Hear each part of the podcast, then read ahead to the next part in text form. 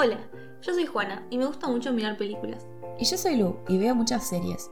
Bienvenidos a otro episodio de Intereses Conectados, donde todas las semanas buscamos una conexión entre una serie y una película. En este episodio vamos a estar discutiendo una serie y una película con el nuevo tropo de buenos tipos. Para este episodio voy a hablar de You, una serie de suspenso psicológico basada en una saga de novelas de Caroline Kepnes. Es protagonizada por Joe Goldberg, quien en la primera temporada trabajaba en una librería y se obsesiona muy profundamente con una clienta. Después de enamorarse a primera vista, Joe va a hacer todo lo que esté a su alcance para eliminar cualquier obstáculo que les impida estar juntos. Y como vemos en las tres temporadas, es un patrón muy común en su vida. ¿Vos, Juana, de qué vas a hablar? Yo elegí la película Promising Young Woman, titulada Hermosa Venganza en español. La película sigue a Cassie, quien era una muy buena estudiante de medicina, hasta que eh, un acontecimiento que involucraba a su mejor amiga terminó truncando su carrera. En la actualidad vive con sus padres y trabaja en una cafetería, pero de noche vive una doble vida en la que busca venganza contra hombres que se aprovechan de mujeres borrachas.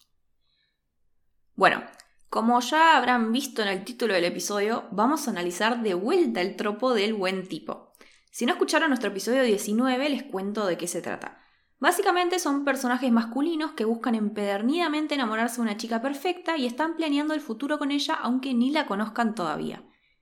Generalmente persisten en su búsqueda aunque las chicas que les atraen no sientan lo mismo por ellos y hacen grandes gestos para demostrar sus sentimientos e insisten en que son la mejor opción para ellas. Hasta recientemente este tipo de personajes se solía mostrar como inofensivo.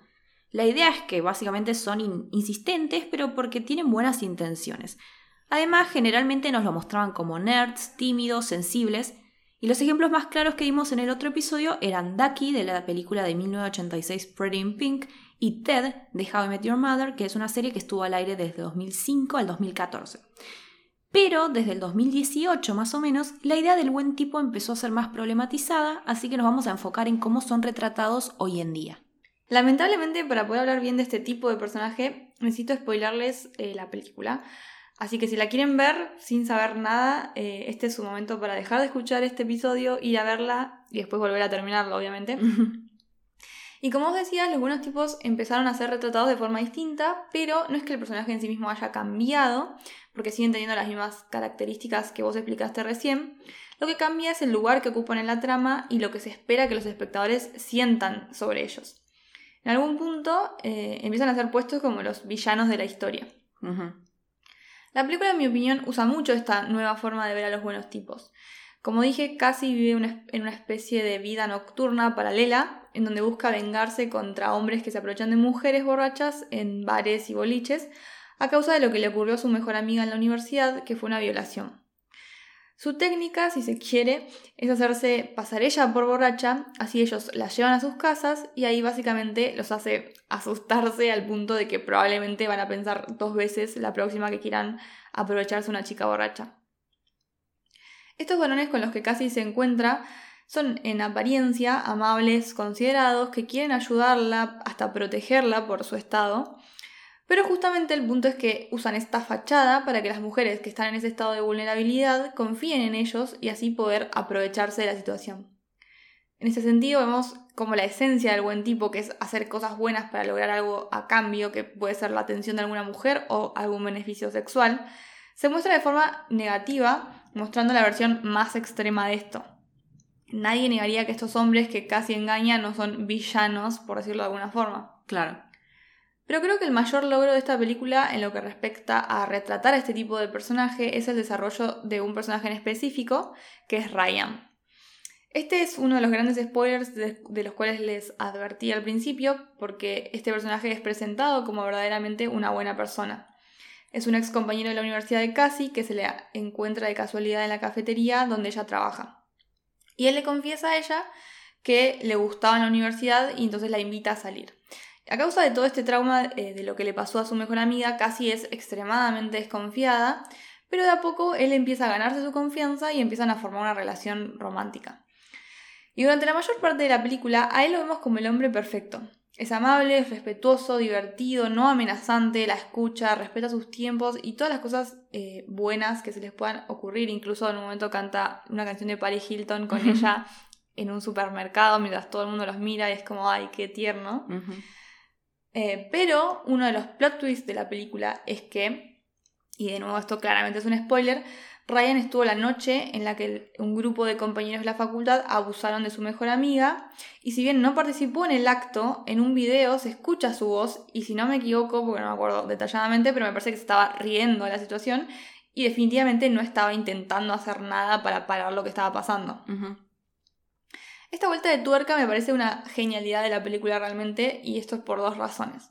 En primer lugar, por el actor que eligieron para interpretar este personaje eh, es que es Bo Burnham, quien es más conocido por ser un comediante y de hecho su especial Inside fue muy popular cuando salió este año en Netflix. Creo que fue una muy buena elección porque eh, para quienes lo conocen, eh, Bo, Burnham en muchos sentidos refleja muchas cualidades de lo que podríamos considerar una masculinidad no tóxica. Básicamente lo que aparentaba ser Ryan al principio. Entonces creo que esta elección hace todavía más impactante la revelación del verdadero eh, carácter de este personaje porque Bo Burnham era, una, era muy bueno pretendiendo ser un buen tipo porque además de como que, no sé, su forma de hablar y de caminar, incluso ya te da esa sensación, y más si ya lo conoces a él de antes. Bueno, creo que en esto también podemos comparar por ahí a You y a Promising Young Woman, porque los dos usan las percepciones que tenemos de antemano de actores en específico para que el mensaje que transmiten nos causen todavía un poco más de impresión. Por ejemplo, en You, Penn Badgley es un actor súper amable que se identifica como feminista y está todo el tiempo usando sus redes sociales para manifestarse a favor de causas sociales por las que lucha. O sea, no sube fotos, sube básicamente solamente fotos de causas sociales. Y además de eso, en Gossip Girl llegó a la fama interpretando un papel que era un poco similar al de Joe. O sea, obviamente Dan no era un asesino serial, ni mucho menos, pero sí tenía actitudes muy raras que si mirás la serie en retrospectiva son por lo menos de acosador. Claro. Y así como en el momento a mucha audiencia esto no le importó porque Penn es lindo y carismático, la idea de la serie es mostrarnos que Joe se sale todo el tiempo con la suya por ser lindo y carismático. Y bueno, blanco también agregaría ahora. Y en Promising Young Woman claramente usaron esta percepción que dijiste que tenemos sobre Bo Burnham, pero también hubo una intención clara de contactar a muchos actores conocidos cuyos roles anteriores fueron recibidos positivamente o como que los veíamos como que eran personas tiernas.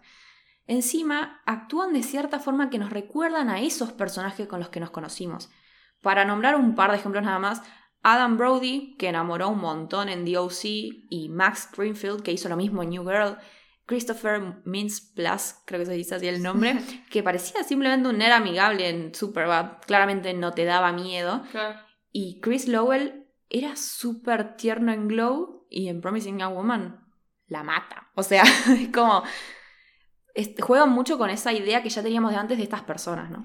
Bueno, nada que ver, pero esto un poco me hace acordar a All Too de Taylor Swift al video mm. de que hizo acá ahora. Porque es lo mismo, es tipo usar a un actor que es súper querido y súper visto como tierno y bueno. Eh, y ponerlo en una relación teniendo 30 años con una chica de 19 y te choquea el triple porque es como una persona que vos tenés como otra mirada, digamos. Sí. Y bueno, claramente igual en, en, el video muchos nos pidieron un episodio de All Too Well, así que acá está nuestra opinión. nuestra pequeña reseña. eh, pero claramente en el video choquea mucho que Dylan O'Brien es una persona conocida, pero hace años. Y hace años era un adolescente conocido, entonces ahora es un adulto conocido y todos lo sabemos. En cambio, Sadie hace dos años la vimos en Stranger Things haciendo una nena de primaria. Entonces es como que te choquea el triple. Tiene la misma edad que Taylor Swift y Jake Gyllenhaal en el momento, pero acá es como que los vemos con otros ojos, ¿no? Sí, totalmente. Pero bueno, en segundo lugar de por qué me parece una gran una buena decisión. Eh, me parece que es una decisión acertadísima para el mensaje de la película el hecho de que básicamente no hay un varón que zafe. Eh, porque pone bien evidencia justamente que incluso los varones que parecen inofensivos y se venden a sí mismos como si lo fueran, pueden ser en realidad depredadores de alguna forma u otra, o por lo menos ser cómplices de otros varones que son, de, otros varones que son depredadores. Y además, eh, como este, o sea, para el hecho de la película en sí mismo, que no haya un varón salvador como, ay, mira, todos estos son una basura, la traumaron y ella, quedó así, pero mira, acá está Ryan, que es buenísimo y ella va a ser feliz para ir para siempre con él, que es maravilloso. Me parece que fue una buena decisión. Sí. Y también mostrarnos que la complicidad puede no ser al, nivel extremo de lo que pasa al final de la película, sino simplemente no decir nada, ¿no? Como... Pero bueno, en el caso de la serie me parece increíble que podemos trazar paralelismos súper claros entre Joe y Ted Mosby. Eh, por ejemplo, en el primer episodio de How I Met Your Mother, Ted está en un bar hablando con una chica y le empieza a describir cómo quiere que sea algún día su casamiento. Ya como red flag. Después vemos que le dice a un amigo que está listo para casarse y se pregunta dónde está esta chica ideal con la que se quiere casar. Al segundo de decir esto ve a Robin y la voz en off dice que pensó que ella iba a ser sin duda su esposa en el futuro. Al día siguiente tienen su primera cita y cuando Ted vuelve a su casa le cuenta a sus amigos cómo es todo lo que siempre se había imaginado. Y bueno, el mayor detalle para entender la intensidad del personaje, ese mismo día le dijo que la amaba. Y más de una vez. Uno pensaría que por ahí, por lo menos, es consciente de que esto es raro. Porque, es más, le pide que cuando le cuente lo que pasó a sus amigas no lo describa como psicópata porque prefiere el adjetivo excéntrico. Entonces digo, bueno, Ted por lo menos sabe que es un demente. Pero no, porque después de dos segundos le da un discurso diciéndole que igual siga saliendo con él porque sería un gran esposo y padre. ¿Qué tipo? No entendiste nada. no. Básicamente es un intenso insoportable, pero en la serie siempre lo vemos más bien como un romántico empedernido, que se enamora en un segundo, no sabemos cómo. La cosa cambia muchísimo en el primer episodio de You, que se estrenó 13 años después del primer episodio de Hamid uh que claramente, que claramente es significativo, ¿no? Sí. Joe está trabajando en una librería y entra una chica. Al verla, empieza a analizarla e imaginar cómo es su personalidad, sus gustos, su vida. Y empieza a asumir cosas como, no sé, que ella quiere que note que no usa corpiño, que paga con tarjeta para que sepa su nombre y que le está tirando onda. Mm. En su monólogo interno, Joe coincide, como Ted, con que existe una pareja ideal y la está buscando, pero él cree que el amor es peligroso y por eso se tiene que proteger a sí mismo. ¿Cómo se protege? Investigándola, acosándola, activando notificaciones de todas sus redes sociales para saber si publica algo, o sea, cosas muy serenas de la vida cotidiana. Sí. Encima, obviamente asume que ella sintió una conexión con él y eso como que valida en su cabeza hacer cosas como googlear su dirección e ir a mirar por la ventana. Tranqui. Que es un poco parecido, obviamente a otro nivel, pero a lo que hace Ted con Robin, que va a la madrugada a su casa porque después de la cita se dio cuenta de que ella en un momento lo había querido besar y él, y él no había entendido. Entonces es como que no entienden los límites. No, definitivamente no saben lo que es un límite. Tanto Ted como Joe vieron un segundo a una chica y en su, en su cabeza ya imaginaron quiénes eran, sus gustos, qué tan compatibles eran, empezaron a imaginar un futuro juntos. Y así básicamente decidieron que eran capaces de hacer cualquier cosa para tener ese final feliz. La enorme diferencia es que en How I Met Your Mother siempre se nos mostró a Ted como un chico tierno, que simplemente es un romántico, pero bueno, Joe es un criminal. O sea, claramente hay una diferencia entre cuál es el límite de lo que, que, cuál es la cualquier cosa que podrían hacer. Claro, eh, otra cosa interesante es que You, también como Met Your Mother, tiene una narración en voz en off constante del personaje, entonces conocemos sus pensamientos. Y Joe constantemente defiende sus acciones y se repite a sí mismo que es una buena persona, pero como espectadores sabemos que esto no es así, ¿no? Sí. Y lo bueno del programa es que en realidad a veces, en algunas escenas por ahí hasta te olvidas de que no es bueno. por ahí te da ternura o pensás que sí, al final cambió, pudo dejar estos hábitos criminales atrás, pero no. Joe es un asesino, es un acosador, es misógino y básicamente es un demente. Sí. Y la serie no duda en dejar esto bien en claro, mostrándolo, pero también haciendo que algunos personajes le digan esto en la cara. Y algo que quiero aclarar también es que en la tercera temporada vemos un montón de su infancia. Y por si alguien quiso criticar a la serie por, por esto, porque ya vi comentarios súper raros sobre la tercera temporada, claramente no es una forma de justificarlo, ¿no? es como un poco entender de dónde viene todo esto, porque claramente no cualquier persona sale como Joe Goldberg. No, no, claramente. Y bueno, retomando un poco lo que dije antes y también lo que explicaste recién, es como que Joe también se vende a sí mismo como un varón con un tipo de masculinidad deseable, no una masculinidad tradicional que asociamos con hombres machistas, básicamente. Pero Joe puede parecer inofensivo, pero es literalmente lo opuesto, ¿no? Sí. Ya hemos mencionado antes que eh, el tema ese, ese tema de la masculinidad hegemónica, y siempre que pensamos en este concepto creo que asumimos que la masculinidad hegemónica es la masculinidad tradicional, estos hombres machistas, gritones, eh, que solo ven a las mujeres como objetos sexuales o como esposas que se tienen que encargar de la casa y de los hijos y bueno, no sé, todo lo que se les ocurra de la masculinidad tradicional. Em, pero en realidad la masculinidad hegemónica no es fija, o sea, si cambian las relaciones de género, también cambia la masculinidad que ocupa la posición hegemónica. Entonces es válido preguntarnos qué masculinidad es hegemónica en la actualidad. O sobre todo ahora que el feminismo tiene mucho más lugar que antes, que se han puesto en, discusión de forma pública cuestiones respecto al género, a la violencia de género, la misoginia y todo eso. Y hoy en día se valora mucho más la masculinidad que aparentan tener los personajes mencionados. Estos serían varones sensibles que respetan a las mujeres, hablan de sus sentimientos y pueden usar vestidos sin que su masculinidad esté puesta en peligro. Podemos pensar, por ejemplo, en Harry Styles, que hoy en día eh, parece mucho más deseable ese tipo de masculinidad que, no sé, la de cacho castaña, ¿no? Por decir algo. Pero el punto está en que estos varones pueden ser todo esto que mencioné, pero no significa que no practiquen de manera cotidiana la supremacía masculina. Por más que ellos la rechacen personalmente, porque eh, siguen siendo parte de un sistema social opresivo. Los cambios identitarios y estéticos que tienen este tipo de hombres Pueden ser necesarios, probablemente lo sean, pero definitivamente no son suficientes para desmantelar un sistema que es inherentemente patriarcal. Obviamente no estoy queriendo decir que Harry Styles es como Ryan de Promising Young Woman, esto va más allá de la conciencia individual, yo amo a Harry Styles, puede ser la mejor persona del mundo, eh, pero el sistema en el que se mueve lo excede a él mismo y su individualidad, a eso voy.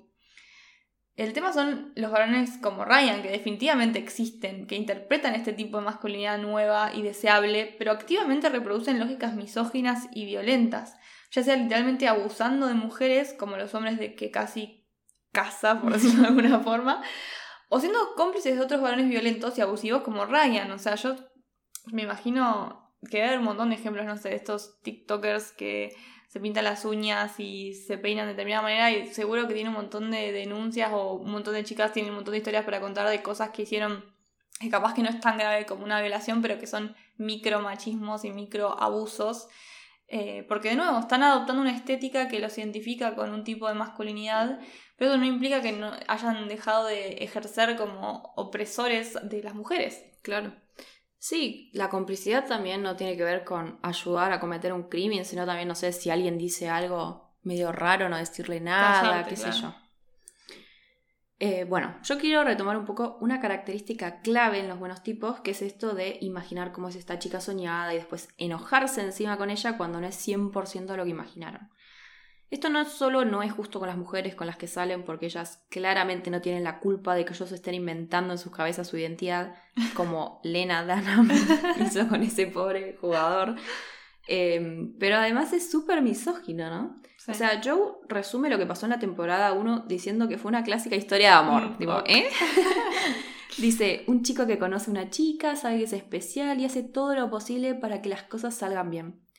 Porque hay que hacer lo que sea por el amor. Incluyendo matar gente. Sí, bueno, evidentemente. Y dice que el problema es que ella no confió en él, empezó a averiguar sobre su pasado y entonces no podía amarlo. Spoiler alert, ¿no? Pero obviamente nunca menciona que en realidad no lo podía amar porque le mató a la mejor amiga, le mató al novio, se enteró de que antes Joe había matado a su exnovia, la secuestró en una caja y finalmente la terminó matando, pero porque casi se escapa. O sea. Pero Beck era muy cabeza dura y no lo No lo quería amar. Maldita Beck. O sea, es su culpa por no haber reaccionado ante, ante, estas cosas como él lo imaginaba. Él pensaba realmente que si le mataba a la amiga, que para él era mala influencia, le iba a agradecer o que iba a entender que en realidad él la estaba protegiendo y que estaba asegurando el futuro juntos. O sea, es una idea muy retorcida, ¿no? Pero él lo tiene como muy eh, justificado en su cabeza. Sí. El principio de la temporada 3 dice que siempre creyó que había una mujer indicada para él, un alma gemela por quien haría lo que fuera, y cuenta que en la temporada 2 pensó que finalmente la había encontrado en Love Queen, pero se equivocó porque no era lo que él pensaba. El tema, el problema para Joe es que acá no la pudo matar como hace siempre, que su pareja no es lo que quería porque ella estaba embarazada. Y dice que para este bebé se casó con su madre, que es un monstruo. Y lo que me parece increíble es que constantemente habla de lo que odia de Lab, que coincidentemente es todo lo que más tienen en común. Claro. Dice que es impulsiva, que es una violenta, una asesina, y es como, Joe, tenés un espejo, hermano. ¿A cuánta gente mataste ya? ¿Todavía no te das cuenta? Y volviendo a lo que dijiste de esa masculinidad como más, la, la hegemónica ahora, ¿no? Joe es una persona súper culta, inteligente, él mismo se piensa como una persona preocupada por la igualdad un par de veces, y eso por ahí puede hacer que nos confundamos y pensemos de vez en cuando que es una buena persona. Pero en realidad, para empezar, es literalmente un asesino serial. no, hay, no hay vueltas ahí. Pero encima es súper misógino porque lo único que le interesa a una mujer es lo que él quiere. O sea, nunca se enamora de una mujer real, solo se enamora de una fantasía. Claro, no ve a las mujeres como personas, individuos, sino como lo que a él le viene bien, como el, el amor de su vida, como, un, como una extensión de sí mismo y de lo que es de sus deseos, básicamente. Y siempre mm, las tiene que salvar de alguna forma también. Y siempre eso lo logra a través de asesinatos. Eh, entonces no es misógino en el sentido de lo que casi intenta erradicar, digamos, cuando finge estar borracha en bares y boliches, porque Joe no va por ahí buscando aprovecharse de una mujer y de hecho le parece que es terrible que haya varones que hacen eso, por ejemplo, en un momento mató a un famoso que quería abusar de un adolescente, también mató cuando era chiquito a su papá porque era violento con la madre. Eh, claramente él no se ve a sí mismo como una persona machista, ni mucho menos cómplice de los varones que lo son. Se tiene un nivel de negación pocas veces antes visto. Y bueno, ya que mencionaste este tema de la complicidad, eh, todo lo que estuve diciendo de la masculinidad es parte de la teoría de un sociólogo español que se llama Joaquín Aspiazú. Este autor también habla de justamente de las complicidades entre varones. Y está bueno pensarlo con esto también por lo que dije respecto a Ryan y su rol en lo que le pasó a la amiga de Cassie. Además de que no fue el único que estuvo presente durante el hecho y claramente todos los varones involucrados hicieron básicamente un pacto de silencio porque nunca se pudo llevar adelante una acusación formal ni menos un juicio. Claro. Aspiazu habla de un corporativismo entre hombres y señala que es algo implícito e invisible para el sentido común el carácter de universalidad forzada de la masculinidad hace que los apoyos entre hombres básicamente pasan desapercibidos porque estamos acostumbrados a su existencia. Uh dice que al estar acostumbrados a crecer contando solamente con ellos mismos, los hombres heterosexuales no consideran cómplices a las mujeres a no ser que, no, que sean sus parejas. Y cómplices en el sentido de, no sé, personas que son centrales en tus proyectos, gente por la que vas al fin del mundo, no sé los hombres hacen esas asociaciones entre ellos y entonces les cuesta romper esos lazos, a pesar de que puedan ser tóxicos incluso para ellos mismos, porque le das miedo al rechazo y la soledad. Y lo que dice este autor es que la complicidad entre hombres muchas veces se basa en el silencio. Por esta razón es que podemos observar cómo muchos hombres tienen dificultades para romper los lazos con otros hombres que han agredido a alguien o, cosas menores como ser irrespetuosos, por ejemplo. Entonces la amistad perdura básicamente mientras no, sea cuestiona, no haya cuestionamientos de este tipo de actitudes, entonces es muy difícil encontrar amistades entre hombres que resulten, eh, que, generen un desafío a nivel del género, porque eh, si hay cuestionamiento se acaba la amistad, básicamente. Claro. Pero como hay hombres que quizá quieran hacer el esfuerzo de romper estos lazos, pero no pueden o les cuesta por estas dificultades, también hay hombres que no quieren romper estos lazos porque les parecen correctos y les parece que está bien y es lo que tiene que ocurrir. En la película hay un ejemplo re contundente de esto, de nuevo, alerta spoiler, pero al final de la película, el hombre que violó a su amiga mata a Cassie después de que ella apareció en su despedida de soltero eh, y estaba por escribirle el nombre de su mejor amiga eh, con, en el estómago con algún objeto punzante, no me acuerdo los detalles. Y después de que la mata, el mejor amigo de este hombre, que es el que actuaba en, el actor que actuaba en New Girl eh, que también estuvo presente durante la violación, como para ver que tienen un lazo muy fuerte, entra en la habitación, ve el cuerpo y sin pensarlo ni dos veces ni por dos segundos empieza a planificar cómo deshacerse del cuerpo. Y esto encima sin saber que Cassie era Cassie, que era su compañera de la facultad y la amiga de la chica a la que violaron, porque simplemente pensaba que era un stripper, o sea, dijo, bueno, mi amigo no sé cómo mató a un stripper, vamos a ver cómo nos deshacemos del cuerpo así zafa. Eso fue su forma de pensar. Sí, sí, es el ejemplo más crudo, más violento que vemos en la serie, en la, que vemos en la película, ¿no? Porque digo, como, dijiste antes, lo de Ryan, era una complicidad basada en el silencio, pero acá ya directamente no duda un segundo en, hacer algo tan violento como ocultar un cuerpo por su amigo. Sí, no, no, solamente eh, agarra el cuerpo, lo lleva, no sé, en medio de la nada y lo prende en fuego. O sea, un nivel de violencia como... Sí y después siguen sus vidas como si nada. Sí, van al casamiento. Ah, obviamente cuando aparece la policía y se lo llevan, se lo empiezan a llevar al, novio, digamos, ahí sí que se acaba el, lazo y la amistad y el otro raja, obviamente, porque si, si, algo que es es claramente un cobarde. Pero bueno, con esta nota tan bella creo que vamos a hablar de qué nos parecieron para pasar algo más optimista. Sí. A mí la verdad la serie me gusta bastante. Es algo bastante liviano para ver. Eh, Sacando el tema de los asesinatos. Sí. O sea, no es más profundo que lo que dije, ¿no? a veces es el mensaje y punto. Por eso toda la polémica que se crea a su alrededor me parece muy rara. Ya tuiteé sobre esto. Eh, pero como ya discutimos en el episodio 28, muchas personas romantizan al personaje de Joe. Pero esto no es culpa de la serie. O sea, los actores y el equipo detrás de la serie ya dejaron en claro mil veces que la idea no es que hagamos eso, sino que sepamos que aunque Joe es el protagonista, no es un héroe. Punto. Y hay gente que le encanta justificar al personaje, o ahora también a Love, y, les gustan, y qué sé yo. Pero, qué sé yo, también pasa con criminales de la vida real, entonces no entiendo por qué sería culpa de la serie, ¿no? no. Como, no sé. En fin, la serie es entretenida, es como una serie dramática, medio de suspenso, nunca sabes la verdad lo que va a pasar. Y personalmente me encanta el personaje de Joe, pero por esto que estamos diciendo, pone muy en juego esta nueva visión del buen tipo. O sea, es literalmente todo lo que explicamos antes que es un buen tipo clásico, pero llevado al extremo de que es el villano nivel asesino serial. O sea, es increíble. Bueno, en mi caso, como eh, quizás saben, la eh, recepción de la película fue bastante variada, a pesar de que estuvo nominada a varios premios Oscar, incluida Mejor Película. Porque muchas personas creo que no necesariamente les gustó cómo manejaron la cuestión del abuso sexual, el trauma y básicamente la forma en la que casi lidia con todo esto, ¿no? Eh, a mí la película me gustó, me pareció que era bastante innovadora en un montón de cosas, especialmente en cómo desarrollaron el personaje de Ryan. Eh, y creo que la perspectiva de género es evidente en cómo se desarrollaron a, cómo desarrollaron a Cassie, porque si bien buscaba venganza, esto no es necesariamente romantizado y pone en evidencia lo mal que está su vida por este, este deseo de venganza y este no poder avanzar en su vida. Eh, como si por ahí fue romantizado, o sea, lo comparo con Gonger, por ejemplo, que ya hemos hablado de cómo se romantiza y se, se pone tipo girl boss a, la chica, a la mujer. Eh, porque esa es la misma lógica, ¿no? Como una mujer haciendo cosas malas contra varones. Sí. Pero ahí claramente, eh, yo, a mí la película de Gone me parece buenísima, ya lo dije. Me parece mal cómo la interpreta la gente. Eso no creo que tenga nada que ver con ser una.